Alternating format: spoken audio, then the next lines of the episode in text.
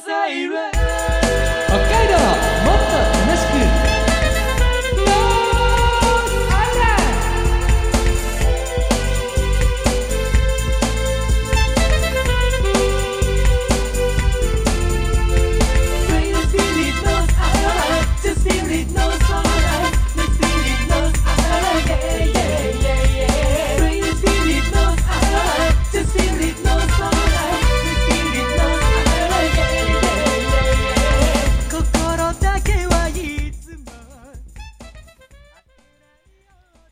おはようございます。こんにちは、こんばんは。ノースアイランドでございます。この番組は北海道をもっと楽しく感じることができる B 級旅バラエティーです。お相手私、山田大輔と今日もオンラインで繋いでいますよ。この方です。海坊主でございます。はい、よろしくお願いします。よろしくお願いします。えー今日のですね、収録は、えー放送の3日前、8月の23日にやってるんですけれども、今日はね、北海道でも歴史的な一日になりましたね、海坊主さん。あ歴史的な一日だったんですか、今日。そうなんです。はいえー札幌市、えー最高気温が観測史上最も高い気温の36.3度になったんです。36度言ってたんですか、今そうなんです。日。めちゃくちゃ暑いなとは思ってたんですよ。はい、歴史的な、なので一日となったんですけれども、いやー、本当ね、北海道どこ行っても暑いみたいな状況が、えー生まれているようで、これまた珍しい感じかななんて思うんですけれども、もう平気で30度超えですもんね。どこもかしこも。本当ですよね。まあね、この今放送日の翌日、翌々日あたりからね、だいぶ、えー気温の方はね、落ち着いてくるんじゃないかなんて予報にはなっておりましたが、はい。まあでもなんかまだ油断できない気はするんでね。そうですね。これで急に涼しくなる気配がしないですよね。ね、またなんかね、台風とかが来てとかってなるとね、ねなんか9月、10月もね、なんかね、あの平均より高いなんて、気温が高いなんていうね、予想も出てたんでね、なんか高そうな雰囲気醸し出してますよね。ね皆さんの引き続き熱中症ですとかね、本当体調管理、ねねしてくださいね、皆さん、本当お気をつけください。で、海坊さん、はい。あのー、海坊さんのね、インスタを見てたりすると、はい。まあ、この間のちょっと見たのが、あのーまあ、某コンビニでね、その時のタイミングで、40%増量作戦みたいなのをやっていて、すごかったっすよ。大盛りのね、えーあのー牛カルビ重を食べている、まあ、あのお弁当のを見たんだけど、はい。エボさん、あの食欲落ちてないですか？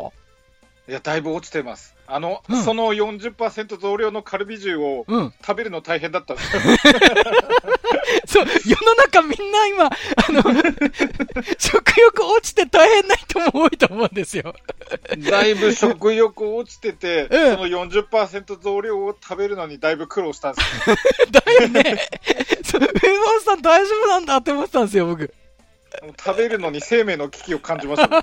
このこのまま体の中にこれを入れて大丈夫なんだ大丈夫なのかって思ってしまいましたもん。いやー、ね、世の中今、かなりの方々が、食欲不振と睡眠不足に悩まれてるんじゃないかなって思うんですよ。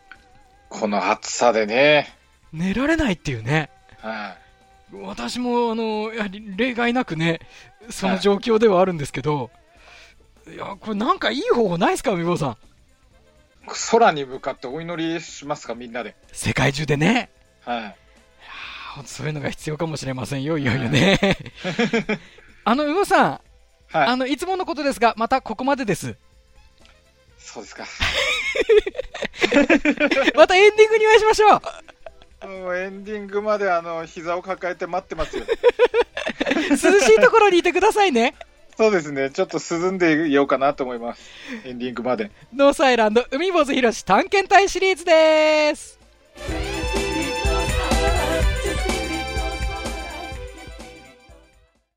じゃじゃじゃん、じゃん、じゃん、じゃん。ノーススペシャル。海坊主ひろし探検隊シリーズ。北海道に竜宮城は実在した。進行役の山田大輔です。海坊主博士の探検隊シリーズ。今回は北海道に竜宮城が実在したというテーマで探検をしております。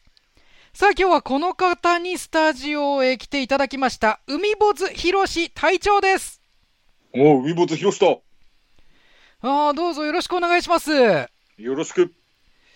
えー、海坊主博士隊長にぜひお伺いしたかったのは、うんまあ、今年の夏って暑かったじゃないですか。暑かったな。ねえ、まあまあ、今現在もね、暑いというふうに感じている方もね、たくさん、地域の方もたくさんいらっしゃると思うんですけれども、あの、海坊主博士隊長のね、暑さ対策っていうのがもしあったら聞きたいなと思いまして。暑い時は脱ぐ。そうですか脱ぐんだよ。やっぱりあの、いろんな国に隊長は行ってらっしゃるじゃないですか。うん。まあ暑い国にも当然ね。うんそういう中でやっぱり、その暑さをしのぐための何か対策あったらと思ったんですけど、脱ぐですか？まあ、脱ぐ。大丈夫ですか？あの虫とか、まあそれこそ蜂とか？そういったのまあ、は近づ虫、いて、蜂、あと、日差し強い時も、まあ、着なきゃ危ないけれども、はい。脱げる時は脱ぐ。なんか、なんか、なんです飲めるときはみたいなのとかよく なんか聞いたことありますけど、そういうの。うんまず脱げる時は脱ぐ。なんかここだけ切り取って聞いた方、あの、すぐ通報しそうですけど大丈夫ですか？最近もう YouTube とかも切り取られるからな。ね、大丈夫ですか？うんねまあ、ね、あの、まあ、体調ならではのってことですね、やっぱりね。うん。ええ、そうだ。そうですね。まあ、暑いからスーツとか着てるとな。ああ、そうですね。今本当暑い中でも、えー日々のね、お仕事ですとか、あるいはね、あの日常をね、うん頑張っていらっしゃる方々に、隊長からメッセージ何かありましたらぜひ。脱げる時はクールビズ。ちょっと変わりましたね。切り切り取られても大丈夫だよ。クールビズは切り取られても大丈夫だから。そうですね。いやー、非常に金言をいただきましてありがとうございます。脱げる時はクールビズ。えー、4年ぶりとなる、まあ、今回の探検なんですけれども、今回、海坊主博士隊長は探検に参加することができませんでした。まあ、なぜかと申しますと、改めてなんですが、こちらの音声をお聞きいただきます。どうぞ。だから湧き上がらないんですね。あの、じゃあ湧き上がってるものを、あの管から。バンって、バンバンって、あ撃たれますよ。撃たれますよ。低くしろ低くしろ体を低くしろ 体を低くしろ逃げましょう逃げましょう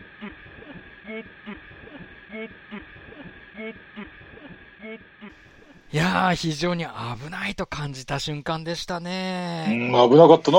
海坊主博士射殺未遂事件だったわけですけれどもね、銃声が鳴り響いて、ね、隊長のあの姿勢を低くしろっていう迅速な対応でね、なんとかその場をね、脱出できたんですけれども危なね。かったな。そうでしたねう。ん。まあ、今回は、ね、隊長に危険があってはならないというふうに判断して、探検隊は弟子たちで構成してるんです。海坊主千鶴子隊員と海坊主香織隊員の2名が参加してるんですけれども、最初の目的地である小樽市図書館では竜宮城があったと言われている小樽市のおたもいエリアに関しての文献探しをしました。しかしここで竜宮城について書いてあると思われる有力な文献があるはずの棚にないという不可思議な出来事が起こります。まあ隊長、ここにあるはずのものがないという経験、隊長はやっぱりありますか？ある。そうですか。そういう時やっぱりやられたみたいな感じになるんですか？何者かに。やられたと思うな。うん。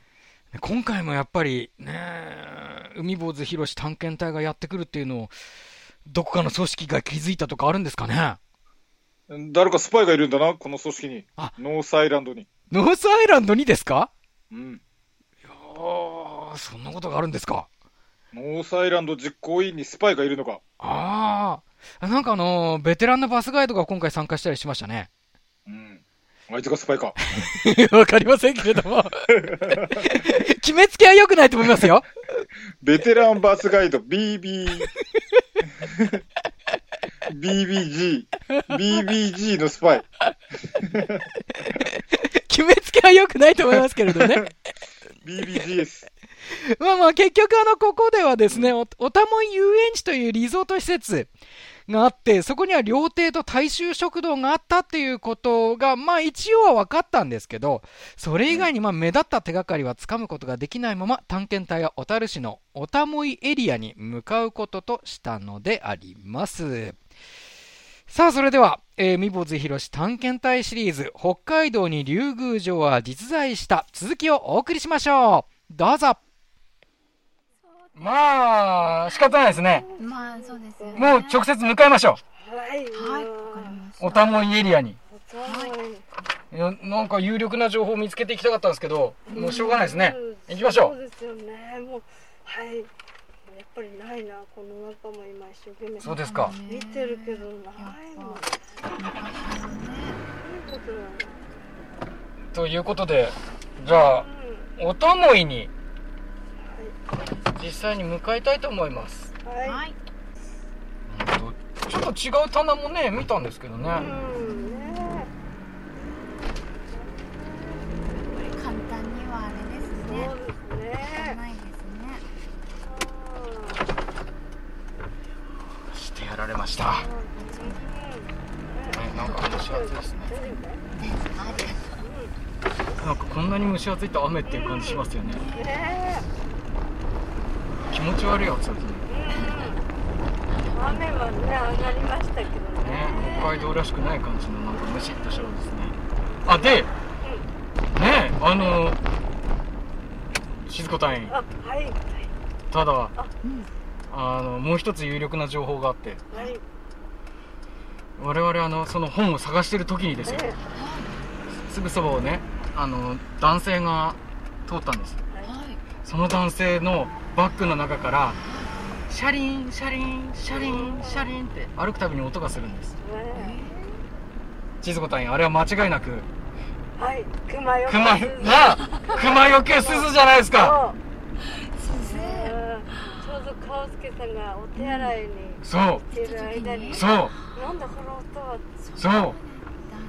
つまり出るんです。いや、そうですよね。だって小樽 ていうか、こんな街中に、いだって出る出ると思う。前も。や、坂はあるけど、うん。こんな街中で歩くのに、なんで、あの、熊よけ鈴持ってんのって思いましたね。で、ビカッとしましこの音はと思ってね、僕も。た聞き慣れた音だ。ね。ね。知床の旅の時に僕もね、直接持っていましたんで、ええ。あの車輪車には間違いないですね。普通の鈴とはやっぱ違うんですか？そうですね。ちょっと厚みのある音になるんですね。朱鞠内湖の時だから。えっ、と、松山湿原に行ったんです松山湿原っていうのは、えっ、と、ど、えっ、と、あれが、えー東北の方にあるんですけど、その湿原に行った時に、えートロッコを乗る施設があって、ええ、すごい楽しい。そうなんです。楽しかったんです。でそこのたまたまそこで出くわした男性の、えー何かそのいつも来てるまあ仕事関係で来てる方なんでしょうね。その方が、えーその熊焼けの鈴を3つ4つ腰にぶら下げてジャランジャランジャランって鳴らしてジャランジャラン鳴らしました。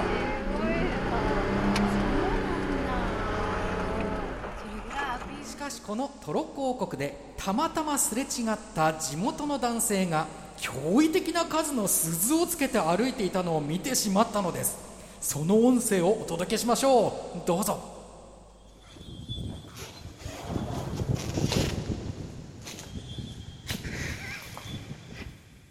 今あの地元の鉄工所の方がですね多分あのニュープの冷水っていう水をですね名水なんですけどとても美味しいと言われている。その水を運びにこの待合所トロ広告の待合所に来たんですけどじゃらんじゃらん 鈴鳴らしてましたよ。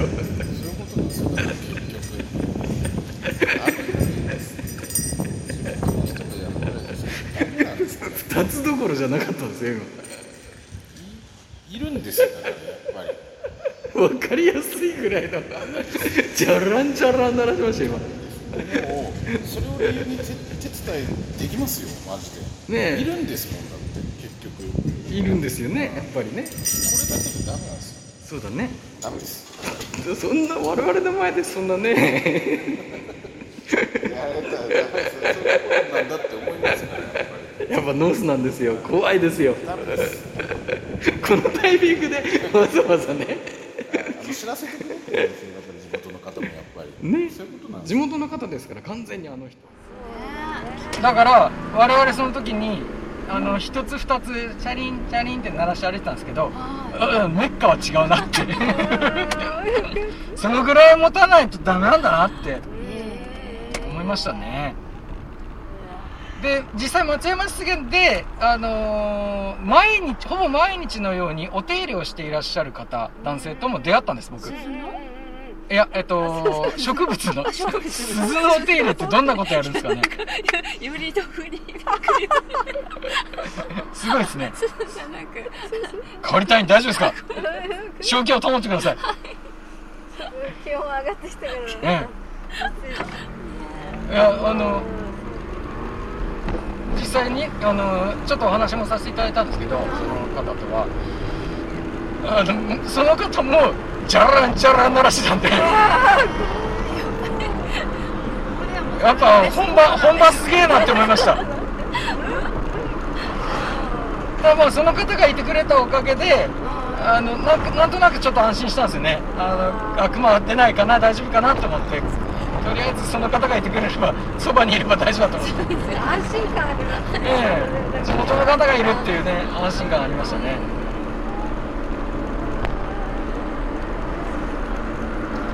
いやーで静子隊員。はい。つまりあのフラグ立てるからですよ。技とかも決めてますどんなどんな？熊が向かってきた。向かってきたらもう巴投げ。巴投げ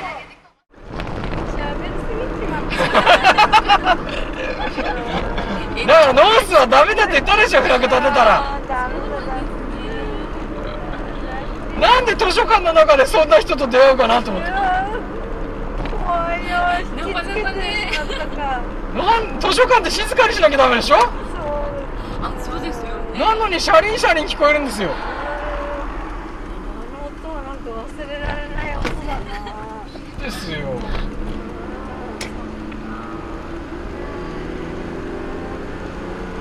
もうもうねですが我々はおたもいエリアにはい今向かっております。私もうもうもうもうすぐですよ。だってあんな青をした山だもさえいないいな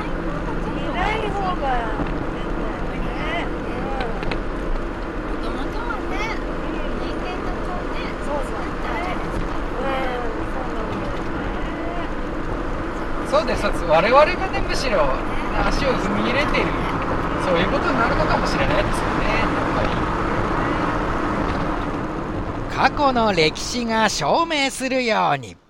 ノースアイランドは行ったことが本当になってしまう。小樽市図書館で偶然聞いた熊よけ鈴の音。一つ一つのピースがつながり始める中小樽市おたもいの地が近づいてくるのであった。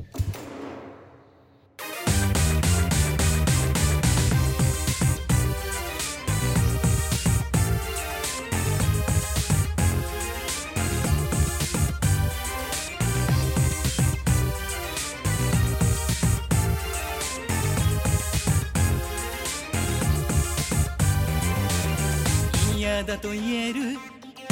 勇気があれば今の自分と違っていたのに。あなたがくれた甘い誘いを禁断の果実と知らないまま食べた。夢の中迷い込んだような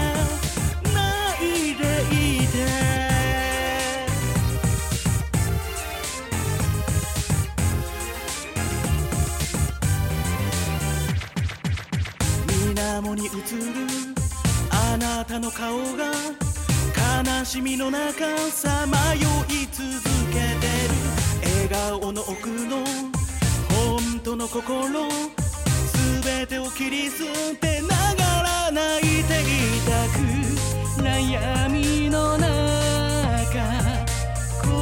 心の叫び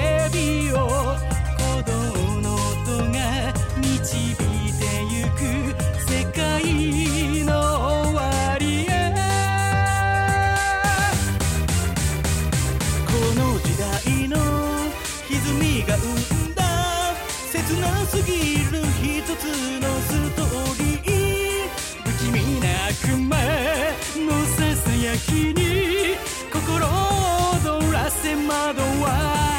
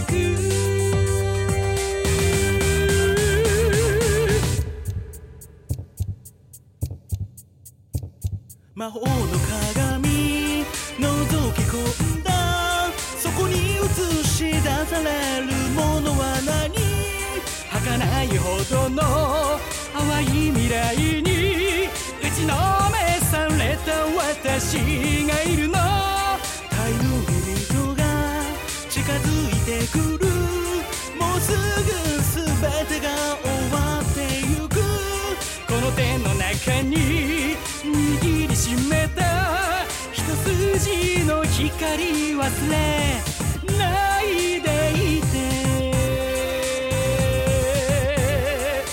今回ロケに参加してくださっている森谷一子さんプロデュース。まだリリースされていない音源山田大輔と海坊主のユニットサプリメンツで SUP でした。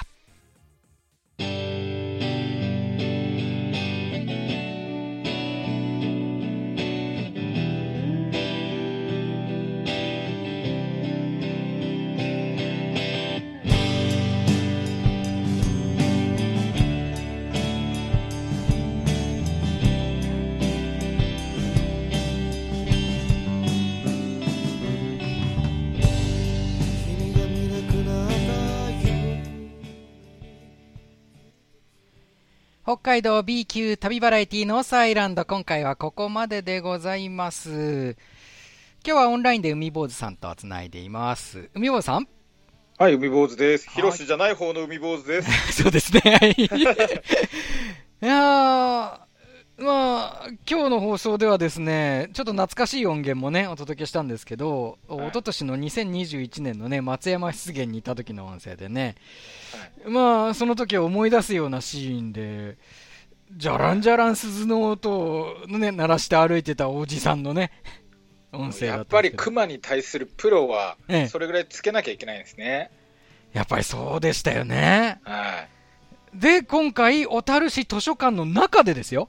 中にいるのに、シャラン、シャラン、シャランって、熊よけ鈴つけてた、まあね、あのーおじさまというかね、男性の方がいらっしゃったんですよ。はい。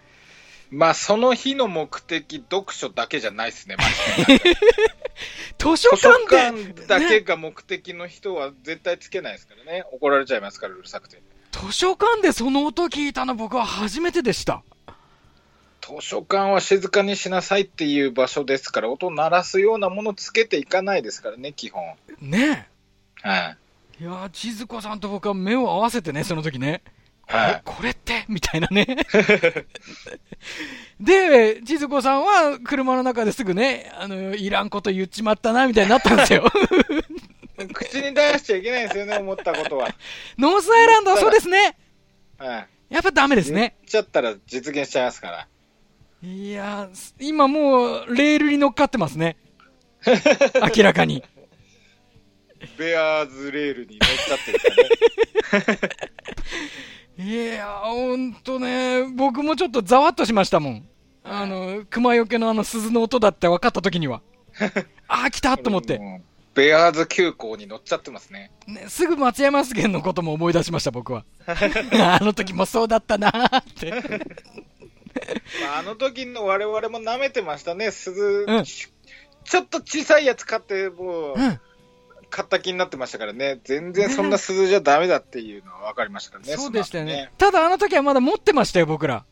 はい。この、今回の小樽のこの旅は、我々何も持ってませんから。丸腰ですから。丸腰はダメですね。ねえ、千鶴子隊員は忘れてたって言ってた。忘れちゃダメですね。うん、丸腰ほど危ないものはないですからね。忘れた人が巴投げとか安易に言っちゃダメですよね。そうですね。ねいや、まあ、巴投げできるんであれば忘れちゃうのかもしれないですけどね。いや、本当皆さん、あの、ね、山に行くなんていう時だけじゃなくてね、やっぱりはい必要かなっていうふうにちょっとでも思ったら、持っていくっていうのは大事ですね。でも、どんな場所でもうん。万全の準備をしていくっていうね。ねはい。いや、本当皆さんそういうの大事だと思います。どうぞ皆さんもね大事です、から、これね。えー外出の際はお気をつけいただきたいというふうに思います。はい僕もね、小樽市の図書館でそれを聞いたのは本当ね、そういう意味では本当 一つ、一つ学びました、私も。ね、可能性があるところに、ね、はい坂の町ですから、小樽は。うん。ね、きっと間違ってないんだと思います。はい。ということで、えー今日もね、海坊さんとオンラインでつないでお送りしてまいりました。えーノースアイランドはぜひ皆さんもね、あの、インターネット等々でもね、えー聞けますので、ぜひ、ポッドキャスト等でもお楽しみいただければと思いますお。願いします。えー皆さん今日もお付き合いいただきましてありがとうございました。ありがとうございましたおお相手は私、山田大輔と、海坊主でお送りしました。ノースアイランド、あ、来週お休みかもしれないですよね。なので次回というふうにしましょう。ノースアイランドまた次回です。さようなら。さよなら。